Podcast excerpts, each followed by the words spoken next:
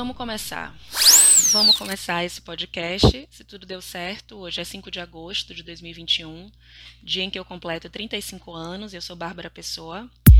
E esse podcast, então, é um podcast de aniversário, é um podcast de comemoração, de alguma maneira. E é um podcast, principalmente, que quer falar sobre os 35 anos. Então, eu fiquei pensando, assim, é, o que é que eu poderia falar nesse primeiro episódio sobre a idade, né? É, que eu estou completando nesse momento, meus 35 anos. E aí um amigo meu até falou comigo, um amigo meu que também nasceu em 86, ou seja, que também está completando 35 anos, agora em 2021, ele com, comentou comigo sobre o fato da gente estar tá saindo agora de, do quinto setênio, né, de mais um ciclo de sete anos, e entrando num novo setênio, que vai dos 36 aos 42. E aí eu fui pesquisar um pouco assim na internet mesmo, nenhuma pesquisa aprofundada, não fui ler lá a teoria dos setênios, sei lá, se é Rudolf Steiner que fala sobre isso. Não fui me aprofundar nesse nível, mas fui dar uma pesquisada assim na internet de boa, para ver se tinha alguma coisa aí nessa ideia dos setênios que me que me tocasse, né, com, com a qual eu me identificasse eu pudesse trazer alguma coisa a partir da minha experiência aqui para esse primeiro episódio. É, uma das primeiras coisas que eu li, que eu acho que já me afastou assim de querer ler mais, foi que nessa fase da vida era para eu ter cuidado, né? Nós, pessoas que estão saindo dos 35 anos, temos que ter cuidado para a gente não para a gente não achar que depois dos 40 anos a gente não tem mais nada para fazer. Oh, não. eu sempre tive uma ideia assim dos 40 anos como um, momento de muita criatividade, de muita fertilidade, de muita força também, sabe? Então eu acho que quando eu li isso assim me deu uma brochada, realmente. Apesar de entender ou imaginar que essas coisas foram escritas em outro momento também, né? Foram pensadas para outro momento do mundo em que as pessoas viviam menos ou enfim, tinham outro estilo de vida. Mas, né, não achando nada lá sobre os setênios que pudesse me ajudar a construir esse episódio, eu fui buscar no Google. Assim, tipo, botei lá no Google 35 anos para ver se aparecia alguma coisa, ai, nessa fase da vida e tal. Não apareceu nada demais, né? Tipo, só coisas inúteis, como fotos de aniversário de 35 anos, ou como as mulheres se vestem, fotos de mulheres né, executivas aos 35 anos, etc. E aí eu fui afunilando mais a pesquisa, até que eu cheguei na seguinte pesquisa: mulher 35 anos, né, para ver se aparecia alguma coisa assim que se apresentasse, que se, apre que se aproximasse, desculpe, da minha experiência de vida, assim. Ai, Bárbara, você não tem nada que você possa tirar da cabeça, teve que ficar buscando. Às vezes eu não tenho, às vezes eu tenho que buscar mesmo. E aí, quando eu coloquei lá no Google mulher 35 anos, e aí eu até indico que vocês, meus ouvintes, Coloquem também aí na, na ferramenta de pesquisa de vocês, no site de pesquisa de vocês, mulher 35 anos, para ver o que aparece. Aqui, na minha pesquisa, né, apareceu uma quantidade de resultados quase uma grande quantidade de resultados quase que iguais, né, todos quase iguais, e apareceram dois resultados que se diferenciavam um pouco, digamos assim. Mas ainda assim, falavam quase sobre a mesma coisa. Então, os dois resultados que se diferenciavam um pouco falavam sobre sexualidade feminina 1, né?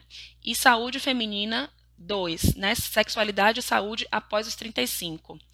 Só que todos esses dois resultados também se é, relacionavam com os temas perda de hormônios sexuais, reprodução, congelamento de óvulos, etc.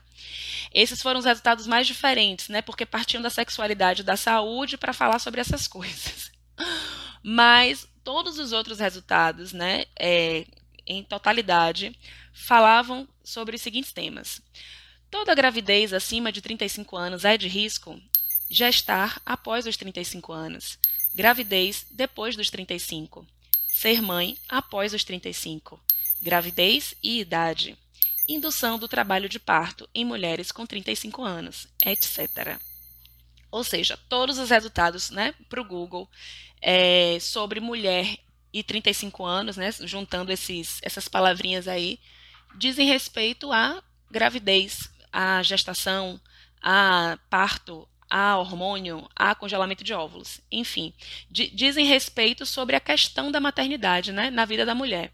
E eu falo da questão da maternidade da vida da mulher, na vida da mulher, e não da maternidade em si, porque é, a mulher, né, ela começa a pensar e a falar sobre maternidade muito antes de pensar em engravidar, né? Na verdade, desde que ela é identificada como uma menina. Então, as meninas, desde muito nova, falam sobre: ah, eu vou ter filho com essa idade, ah, se eu, quando eu tiver um filho, o nome vai ser tal. Então, a questão da maternidade na vida da mulher é uma questão muito precoce. E é por isso que eu, mesmo sem ser mãe, né, sou afetada também pela questão da maternidade na vida da mulher. Não à toa você faz uma pesquisa no Google e tá lá, né? O que é que o que é que a gente pode falar para uma mulher de 35 anos? A gente vai falar sobre gestação, sobre gravidez, sobre risco, sobre hormônio, etc. E eu achei interessante assim esse resultado, porque e até me lembrei de uma coisa, né, que eu acho que eu não tive crise dos 30 anos. Quando eu fiz 30 anos, eu não pensei sobre isso, né? Eu não pensei sobre a idade que eu estava completando. É, não teve uma mudança na minha vida em relação a isso. Então eu não teve crise né? É como se fosse realmente uma continuação, assim. 29 não é 30, mas para mim foi. E aí eu não pensei muito sobre isso. E aí hoje, quando alguns amigos, amigas vêm falar comigo, assim, né? Amigos que fizeram 30 anos depois de mim, vêm me perguntar: ai, amiga, como é fazer 30 anos? Estou aqui vivendo a crise dos 30 e tal. E eu nem tenho muito o que falar, porque realmente eu não pensei sobre isso. Quando eu fiz 30 anos, eu não sentia assim que nada estava acontecendo na minha vida. E aí, com esse resultado assim do Google e com essa coisa dos 35 anos agora, eu parei para pensar que talvez a primeira vez que eu pensei sobre a minha idade tenha sido realmente no ano passado. Né? Talvez essa crise tenha vindo 33, ou 33 anos não, tenha vindo três anos depois, né, dos 30 anos, quando eu tinha 33 anos. Foi a primeira vez que eu parei para pensar, nossa, eu já tenho 33 anos e como eu pensei sobre isso? E aí, nesse, nesse sentido, o Google tem razão. Eu parei para pensar que eu tinha 33 anos a partir da questão da maternidade, realmente. É, ano passado, eu estava, no início do ano passado, né, quando eu tinha 33 anos, eu estava num relacionamento, num relacionamento que naquele momento me parecia bom, é, triste fim, que me parecia que, sei lá, ia durar, ou que estava estável, enfim, aquelas coisas. E é, nesse relacionamento, morando com, com, essa, com essa pessoa com quem eu me relacionava, é, eu tive uma suspeita de gravidez, entre aspas, né? Entre aspas, porque eu tinha usado um método contraceptivo, mas a menstruação atrasou. Então, né, mesmo tendo usado um método contraceptivo, a menstruação atrasa, a gente suspeita. Porque nem todo método contraceptivo, nenhum método contraceptivo é 100% eficaz. Já dizem muito por aí, e é verdade. e aí, quando eu tive essa suspeita de gravidez, né, mesmo achando que era difícil, né, que tipo, meu Deus, não é possível que aconteceu, perere parará, mas e aí, foi a primeira vez que eu pensei, e se tiver acontecido, né, e se eu estiver grávida? E aí eu fiquei pensando agora que se isso, quando, se isso não, que quando isso aconteceu, quando eu era mais nova, ou seja, quando eu suspeitei, né, quando eu achei que eu podia estar grávida, quando eu era mais nova, a pergunta não era essa. Eu acho que porque eu nunca pensei, e não que todo mundo pense, né, para que isso aconteça, mas que assim nos meus nas minhas ideias da vida, eu sempre pensei que eu teria filho depois dos 30. E acho que muito influenciada pelo fato de minha mãe ter me tido com 32 anos. Então a ideia de maternidade para mim vinha sempre depois, mais tarde, depois dos 30, quando eu tiver mais velha. Então, quando eu tinha 20 e poucos anos, ou até antes, eu iniciei minha vida sexual com 15, quase 16 anos. É, durante esse período, até, até os 20 e poucos anos, ou na verdade, até o ano passado, todas as vezes, não foram muitas, mas assim, as vezes que eu suspeitei de estar grávida por alguma razão, eu não pensava assim, ai meu Deus, o que é que eu vou fazer? Para mim era muito. É, era muito certo de que eu faria um aborto ainda que eu não tenha noção do que seja passar por um aborto, porque eu nunca passei, ainda que eu não, óbvio, não, dese não desejasse passar por isso, mas de antemão a ideia que eu tinha era que se eu engravidasse, é, eu faria um aborto, porque, enfim, não cabia e não, não fazia parte realmente do meu é, planejamento de, da minha vida, da minha ideia de vida na, naqueles momentos, ter um filho. E assim, gente, talvez se eu engravidasse, eu tivesse outra postura. É, ter, eu não sei o que aconteceria comigo se eu engravidasse. Eu nunca engravidei. Sempre me cuidei, sempre tomei anticoncepcional, é, usei preservativo, pílula dia seguinte quando precisei, sempre usei vários métodos em conjunto para não engravidar. Então, quando eu falo que eu é, pensava que eu abortaria não é como uma coisa fixa e rígida, né? Como uma certeza, porque eu não sei, eu nunca estive nesse lugar, mas a ideia que eu tinha era de que se eu estivesse grávida, eu não teria, né? Ou seja, o que, é que eu estou querendo dizer com isso? A maternidade, até então, até o ano passado, para mim, sempre foi um projeto para o futuro. Nunca foi um projeto do presente, digamos assim, porque no presente o meu projeto era e sempre foi e continua sendo até hoje, né? Hoje eu tenho o DIL, por exemplo, hoje eu uso o DIL, por exemplo. O meu projeto no presente sempre foi não engravidar, mas tinha aquela ideia de que um dia, futuramente, depois dos 30, mais velha, aquela coisa da independência, tarará, tarará, eu engravidaria. Então, ano passado, eu me dei conta de que esse futuro, né, de que esse depois, de que esse depois dos 30 tinha chegado. Eu estava nesse momento da vida que é, antes eu olhava e era mais adiante, né? Não estava mais adiante. Eu era uma mulher, ano passado, já era uma mulher de 33 anos, é, estava num relacionamento, enfim, e aí foi a primeira vez que eu pensei na questão da maternidade de uma maneira concreta. Né? E pensei tanto na maternidade, como também pensei no aborto, conversei com amigas, com amigos, né, sobre maternidade, sobre métodos seguros de aborto, fui lá no site da OMS, ver o que, que, que a OMS falava sobre aborto, inclusive, enfim, várias coisas. Eu cresci ouvindo que o Citotec... Gente, será que eu posso falar de coisas ilícitas no podcast? Será que eu vou ser presa? Não, mas o que eu quero dizer é o seguinte: é, que eu cresci, eu como todo mundo, né? A gente cresce ouvindo que o Citotec, quem usa Citotec vai nascer com a criança deformada, que isso e aquilo. E ano passado, pela primeira vez, eu fui ler sobre isso e viu quanto a gente é ignorante, ou pelo menos eu sempre fui muito ignorante, porque a gente cresce ouvindo essas coisas, quando na verdade o Citotec, se usado né, com o protocolo correto, da maneira correta, as doses corretas, da forma correta, é o método abortivo né, de aborto mais seguro, inclusive indicado pela OMS. É, e aí é, fui lá, pesquisei, comecei a ler muito sobre maternidade ano passado, nesse período aí. Comecei né? Ah, é concreto, eu tô com 33, o futuro é agora, então peraí, que porra é essa? Vamos ver. Aí lá vai eu conversar com um amigo, conversar com amiga e vai ler, não sei o quê. Li tanto sobre maternidade que até escrevi um texto ano passado, que eu acho bem legal, assim. É um texto meio duro, com muitos dados, com estatísticas, não sei o quê, mas é um texto legal sobre adoção, por exemplo. Né? Que eu própria tinha uma, uma, uma visão muito romantizada, assim, da adoção não que não existam adoções necessárias, existem, mas eu estou querendo dizer que eu estava lendo tanto que comecei, inclusive, a produzir ideias, né? fazer análise, fazer reflexões sobre o assunto de uma maneira mais aprofundada e concreta né? no presente. É, e foi também conversando com amigos que eu ouvi algumas coisas que me fizeram refletir ainda mais sobre a questão da maternidade. Né?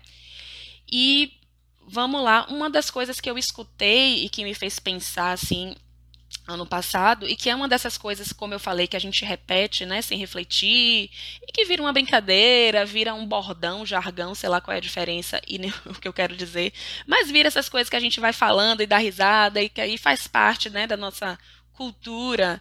Gente, eu vou falando as coisas aqui sem saber se faz às vezes muito sentido, viu? Mas a comunicação eu sei que existe. Vocês estão entendendo? E aí eu conversando com uma amiga, falando, rapaz, eu tenho lido assim sobre maternidade, tererê, e aí eu não sei por que isso, porque aquilo, e aí minha amiga falou a seguinte coisa: É, amiga, se pensar muito, não tem. Oh, não. Aí eu fiquei pensando assim, eu falei, é, é verdade, eu já tinha escutado isso várias vezes na vida, né? Mas foi a primeira vez que isso fez um sentido diferente para mim. Como assim, se pensar muito, não tem? O que é que eu ando fazendo na minha vida sem pensar muito? Projetos menores, né? Não projeto, por exemplo, de ter um filho ou projetos, né? Proje grandes projetos, vou mudar de cidade, não vou pensar muito. Eu não sei, talvez tenham pessoas que façam isso. Eu não sou uma pessoa assim. Aliás, tenho buscado cada vez mais ter consciência, consciência das escolhas que eu faço. Acho importante tomar atitudes conscientes. Então, ter um filho sem pensar muito, porque se pensar muito não tem, não faz muito sentido. Ah, Bárbara, você está sendo muito é, muito dura, é uma brincadeira, é um modo de falar. E assim, eu tenho certeza que essa minha amiga, quando falou isso, ela estava até se referindo, na verdade, ao trabalho que um filho dá. Eu tenho certeza que foi nesse sentido assim que ela falou, ah, sem pensar muito a gente não tem, porque é tanto trabalho, né? O patriarcado está aí para sobrecarregar a mulher, então a gente sempre vai se fuder mais mesmo. Enfim, se pensar muito não tem. Mas, ainda que seja só em relação ao trabalho que dá ter um filho, também não é uma coisa para se pensar. Eu estou falando de como bateu em mim. Não que seja uma regra, que todo mundo tem que pensar sobre isso, mas para mim bateu dessa maneira não é uma coisa para se pensar, né? Eu tenho outros projetos de vida. Eu tenho coisas que eu, inclusive essa coisa do setênio me deixou na bad, assim. Acho que é por isso que eu saí desse setênio. Eu não quis falar de setênio nenhum aqui no podcast, porque eu fiquei pensando que no, sei lá que setênio foi, que vai dos 21 aos 28, eu fiz várias coisas que eu julgo interessantes e, e transformadoras e enfim, né? Minha vida deu várias voltas assim. Voltas no sentido bom, não volta de ficar andando em círculo, pelo amor de Deus. Teve várias é, peripécias, digamos assim. E aí eu fiquei pensando que dos 28 aos 35, eu meio que mosquei. Eu fiz umas coisas legais, mas eu me repeti muito. Eu repeti muito a vida que eu já tinha, né? A vida que eu tinha construído dos 21 aos 28. Então, dos 21 aos 28, muitas coisas aconteceram na minha vida, né? Muitas mudanças mesmo, assim, necessárias, importantes. E dos 28 aos 35, quando eu parei para pensar, eu falei, caralho, acho que eu mosquei. Mas tudo bem.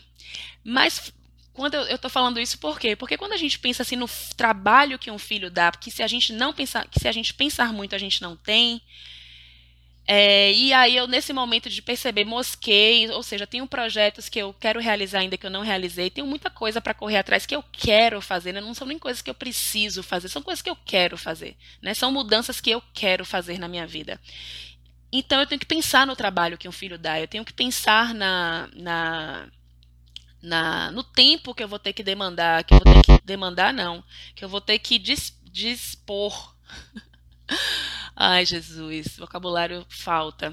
Dispor, né, para ter um filho. Ou seja, se pensar muito não tem, mas assim, para mim tem que pensar. E aí eu quero dizer que essa frase bateu em mim muito mais de uma maneira simbólica, porque eu sei que minha amiga falou isso de uma maneira, né, até descontraída e tudo, não é tipo, ah, mas, simbolicamente, isso fez um sentido para mim. Hum, se pensar muito, não tem, né? Tá bom.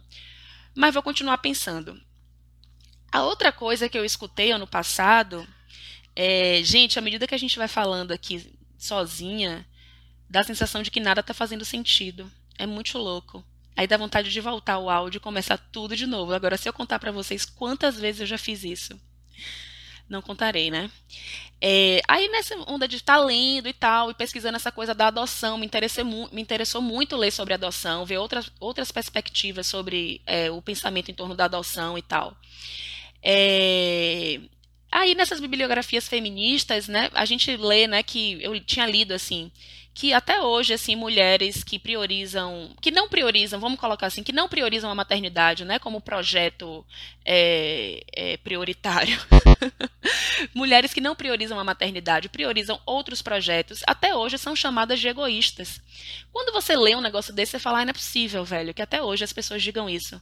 Porque, né, pelo amor de Deus, 2021, tantas conquistas, tantas coisas, etc. Tantas mudanças. E aí, não é que eu estou conversando com um amigo meu e aí eu falando, né, dessas coisas que eu vinha pensando, né, nessa coisa de ah, a maternidade sempre tinha sido uma coisa do futuro e no presente eu não via assim, um, não via mesmo um filho na minha vida e por essas e essas questões, né? E aí esse meu amigo me largou, era um boy, né? Um boy é um boy. E aí esse amigo falou isso. Ai, Bárbara, você está sendo muito egoísta. Aí eu falei, caralho, na época, no dia eu nem respondi assim, mas eu pensei, eu falei, é, as pessoas continuam falando isso elas realmente acreditam nisso. Assim, né? Eu, eu achei que isso, isso era uma coisa absurda, assim, de outros tempos e tal, mas eu ouvi isso ano passado de um amigo, tenho testemunhas. então, isso chama minha atenção também, ou seja, né, a gente parece que a gente está que a gente evoluiu muito, né, no, no, no, que diz respeito a certas questões, né, de família, maternidade, é, é, gênero, enfim, só que eu acho que no final das contas não a gente tem, ainda que de uma maneira inconsciente ou tão arraigado em nós como verdade, certas coisas que a gente repete assim como se não fossem absurdas, porque é absurdo. E aí eu escutei isso também de um amigo, né, que eu estava sendo muito egoísta. Falei, tá bom. E a terceira coisa que eu escutei, que é, essa eu acho que me fez dar um salto. Também conversando com outro amigo, ele perguntou se eu não tinha vontade de ser mãe. Aí na época eu respondi assim, na época porque foi o ano passado, mas do ano passado para cá tanta coisa né, foi mudada assim na minha na minha cabeça em relação a isso, que aí na época eu respondi assim para ele: "Ah, não é uma prioridade no momento". Porque foi a coisa mais honesta que eu consegui dizer. E aí ele me falou a seguinte coisa, ele falou assim: "É, mas né, às vezes é melhor se não, tipo assim, porque como eu falei momento, ele falou assim: "É, né, mas se o momento não for agora, depois pode ser mais difícil, depois pode não rolar, alguma coisa assim que ele falou depois talvez você não consiga, talvez você não seja, não lembro agora, mas eu lembro que minha resposta na hora foi uma coisa assim muito espontânea, que eu falei assim, ah, então talvez eu não seja. E foi a primeira vez que eu falei isso para mim mesma, que talvez eu não fosse mãe. Aos 33 anos, ou 34 já tinha, não sei. Foi ano passado. Já tinha 33, se tinha 33, eu tinha feito 34 já. Foi a primeira vez que eu falei isso alto, né? Que eu me escutei dizendo, ah, então talvez eu não seja mãe. E caralho, tipo, por mais que eu nunca tenha priorizado essa questão na minha vida, por mais que sempre que eu penso no meu futuro, ou na minha vida presente mesmo, é, sempre que eu faço planos, projetos concretos, a maternidade ela nunca faz parte disso. Mesmo assim, foi um pouco chocante para mim me escutar falando isso. Foi bom me escutar falando isso, né? Quando esse amigo fala para mim, é, mas aí talvez o momento não chegue, né? Melhor aproveitar, sei lá o quê, que você ainda tá jovem, essas coisas. E aí eu falei assim, ah, então talvez eu não seja. Eu acho que. É, eu fiquei pensando assim análise, né? Eu acho que uma das coisas mais maravilhosas da análise é você se escutar. Eu não sei se é, se é isso que, que Freud diz, mas eu, como analisada, ou como. Acho que não sei se a palavra é essa, como paciente, eu sempre percebi a importância de me escutar falando certas coisas, né? Que quando você começa a falar, você fala, vixe, eu tô falando? Nesse caso não era uma besteira, não era. Nesse caso era uma coisa que eu precisava falar para mim mesma. E quando eu falei isso, eu falei, nossa, maravilhoso, é, talvez eu não seja. Simples, sabe? Ao invés de eu ficar tendo que calcular quantos anos ainda de fertilidade eu tenho ou não, né? Se eu tô com 34 agora, então, até os 38, ah, não, mas minha prima teve com 41, então minha mãe também teve minha irmã com 40, então pode ser que ainda tenha uns anos aí, ao invés de eu ficar nessa angústia, né, de pensar sobre isso como se fosse necessário que a maternidade se concretizasse, porque quando a gente começa a fazer essas coisas, pelo menos para mim, bateu dessa maneira, eu, que eu estava fazendo isso como se eu precisasse me tornar mãe. Às vezes é pensar, então talvez eu não seja, né? Se eu tiver que passar por cima de coisas que eu desejo, que eu quero, que eu preciso, inclusive, no sentido mais. Sentido melhor da palavra, eu preciso certas coisas, então talvez eu não seja. E aí foi massa me escutar falando isso. Né? Essas três coisas é, tiraram de mim a ideia de que eu precisava ser mãe. E quando eu falo essas coisas, e comentam assim, inclusive em conversas é, banais, eu escuto muito assim, ai, Binha, mas isso é óbvio, no mundo de hoje, pelo amor de Deus, né? As mulheres sabem que elas não precisam ser mães. Será que as mulheres sabem que elas não precisam ser mães?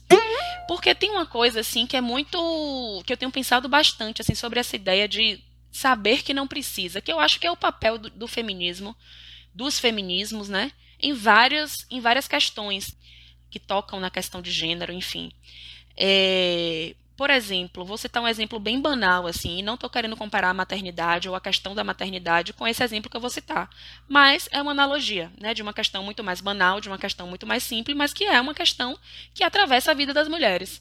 Então, por exemplo, essa coisa da depilação. Aqui em Salvador, toda vez que está chegando o verão, é, várias mulheres interessantes, feministas, postam assim: mulheres, não se depilem, é, Tipo assim, isso é coisa do patriarcado, o patriarcado tá tererê, tererê. E existem realmente, a gente sabe, várias questões em torno da depilação, né? Por que se depilar, de onde vem isso, como, né, o que isso significa e tal. Mas eu acho mais importante do que eu me sentir menos feminista porque eu venha me depilar em algum momento, ou fazer as unhas, sei lá o quê. Mais importante do que isso, né? É eu entender que eu não preciso me depilar para ser feminina, entre aspas, ou para é me sentir bonita, entre aspas. E eu falo isso, que também parece uma coisa muito óbvia e uma coisa muito boba, mas eu, por exemplo, eu fiz as unhas toda semana, dos meus 15 até os meus 32 anos, sei lá. A semana que eu não fazia unha, eu me achava mais feia. Eu me achava feia, eu me achava menos bonita, não sei qual é a palavra. Mas eu não me sentia bem, eu não me sentia confortável. Hoje, eu continuo gostando de fazer as unhas. mas eu já entendi que eu não preciso fazer as unhas para estar bonita. E eu acho que é isso que o feminismo ensina a gente. Você não precisa fazer isso. Você não precisa estar de unhas feitas sempre. E você não precisa estar nunca se você não quiser.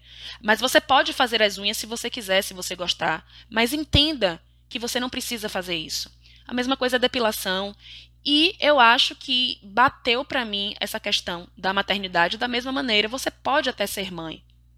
Mas você não precisa, você não precisa atropelar a sua vida né, para realizar esse desejo, entre aspas. O que eu quero dizer com tudo isso, e o que eu é, acabei refletindo sobre essa questão, é que eu acho que, no final das contas, a gente, a gente mesmo, nós mulheres feministas, é, em geral, né, pelo menos o que eu tenho visto por aí, a gente não evoluiu muito nessas questões, e eu acho que a gente não evoluiu muito porque, porque a gente debate a questão de uma forma errada, ou de uma forma equivocada, ou de uma forma contraproducente, digamos assim. Primeiro, eu acho que o feminismo, mais do que defender as mulheres, né, que não querem ser mãe, porque as mulheres, nem toda mulher quer ser mãe, legal. Mas eu acho que mais do que isso é a gente debater esse fato de que a gente não precisa, porque assim, a gente é ensinada para querer. Desde que a gente é muito pequena, a gente é ensinada, a gente é educada para ser mãe. Aí minha prima falou comigo recentemente: "Ai, Binha, mas nossa família não foi assim. A gente não foi criada para ser mãe, a gente foi criada para trabalhar, para ser independente". É verdade. Eu não tive é, essa cobrança, por exemplo, na minha família. Ai, né, tem que casar, tem que ter filho. Só que eu não estou falando de uma educação doméstica, não. Estou falando de uma educação do mundo, da sociedade, da estrutura. Tanto é assim, né, que os pais e mães vão concordar comigo, que muitas vezes seus filhos chegam em casa, suas filhas chegam em casa falando uma coisa que você sabe que ele não aprendeu em casa, é, se comportando de um jeito que você sabe que ele não aprendeu em casa, ou trazendo certas ideias que você sabe que ele não aprendeu em casa, aí você pergunta, esse menino aprendeu isso onde? Na escola? Na rua? Né, na casa de fulano, na casa da avó, na casa do tio, no passeio do, do sei lá o quê, do, do, da escolinha de futebol no mundo, né? Então, quando eu falo que nós mulheres somos educadas e criadas, né, para querermos mais do que para sermos mães, é para querermos, para desejarmos ser mães, é, eu estou falando da maternidade compulsória, óbvio, né? E maternidade compulsória não diz respeito somente à questão do aborto. E aí eu acho que enquanto a gente não debater a questão da maternidade a partir da maternidade compulsória, mas em primeira pessoa, ou seja, as mulheres que não têm filhos, eu acho que mais interessante do que dizer, ah, eu nunca quis, porque a gente foi educada para querer. Então, de, então, assim, a grande maioria quis, nem que tenha sido em determinado momento, em determinada fase, né? Vão ter aquelas que vão dizer, é, eu realmente nunca quis, mas a grande maioria já pensou sobre isso, né? Já fez as contas de que idade isso iria acontecer. Então, assim, eu, eu acho, hoje em dia, eu tenho pensado que é muito pesado jogar nas costas da mulher que ela, ah, tudo bem se você é, não quiser ter filho. Gente, está para além de não querer ter filho. Está para além de estar tá tudo bem não querer ter filho. Diz respeito a entender que não precisa ter filho. Então, não, o papel do feminismo, mais do que defender a mulher que não quer ter filho, né, dizer que isso é de boa, isso é normal, é pautar a maternidade nesses termos, de que as mulheres não precisam ter filhos. E como é que se pauta isso de uma maneira concreta, né? Mais do que buscar as mulheres que não são mães, mais do que buscar chegar nesse lugar de eu não quero, porque assim, velho, eu são 35 anos, né, existindo nesse mundo como mulher, como menina. Então, mais do que chegar nesse lugar de que eu não quero ser mãe, é chegar e permanecer nesse lugar de compreensão de que eu não preciso. Esse é um debate interessante, essa é uma discussão interessante. Eu acho que esse salto é interessante. Né? Porque talvez é, chegar no lugar de tipo assim, ah, eu não quero, eu já quis, mas eu não quero mais, com uma coisa de uma educação que foi tão é, in, in, é, incutida mesmo nos nossos espíritos, digamos assim, é muito cruel, eu acho, né? Com a mulher comigo mesma, fazer isso comigo, né? Eu esperar, porque até hoje, se eu penso na maternidade, eu não penso de uma maneira odiosa, ai meu Deus, eu, e, e, sim, eu acho que tem pessoas que vão dizer, não, não quero, não combina comigo, mas é o que eu estou falando, para mim, a, pela questão da compulsoriedade, a grande maioria já pensou sobre isso. E ter que se cobrar um lugar de não, eu não quero, eu deixei de querer, eu não quero mais, talvez seja um pouco cruel. Eu acho que mais interessante é buscar a compreensão de que se não precisa, só que é uma, uma compreensão de corpo mesmo. Não é da bibliografia feminista, dos livros, né, de citar a autora tal e se respaldar nesse pensamento. Não, é uma compreensão do seu próprio corpo. É quando você sente assim alguma coisa sair das suas costas mesmo, é físico, é tipo assim, ah, é uma virada de chave. Eu entendi que eu não preciso. Acho que esse é um debate interessante, um debate, uma discussão e uma reflexão, um exercício de pensamento interessante em torno da questão da maternidade para as mulheres que não têm filhos. É, mas e em relação às mulheres que têm filhos, tipo, Bárbara, como assim você vai falar sobre as mulheres que têm filhos? Quem é você? Não sou ninguém. Estou falando aqui sobre a questão, não estou falando de ninguém em, em especial é, e pessoalmente. Eu acho que quando eu escuto, e isso acontece, gente, parece tudo que eu falo parece absurdo, mas tudo isso acontece, parece absurdo para mim. Não sei se parece absurdo para as pessoas, mas para mim parece absurdo.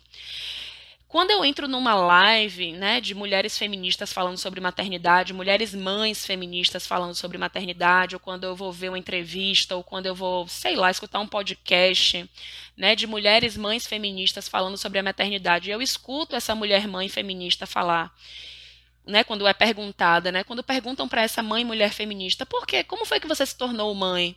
E ela responde: "Ah, olha, eu sempre quis". Oh, no. Gente, a gente não vai para lugar nenhum aí. E eu acho que isso também é, que esse também o debate tem que ultrapassar isso. O debate tem que sair do lugar do desejo.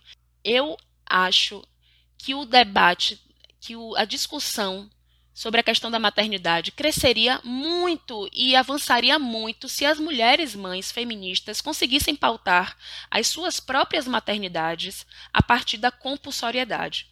Se as mães feministas que falam sobre maternidade continuam reproduzindo o discurso de que tiveram filho porque sempre quiseram e isso basta para justificar a própria maternidade, o discurso não avança, ou o, o discurso, ó, o, a discussão não avança e a discussão sobre violências não avança. A discussão sobre culpa não avança. A discussão sobre, sobre estar sobrecarregada não avança. A discussão sobre a questão da maternidade não avança.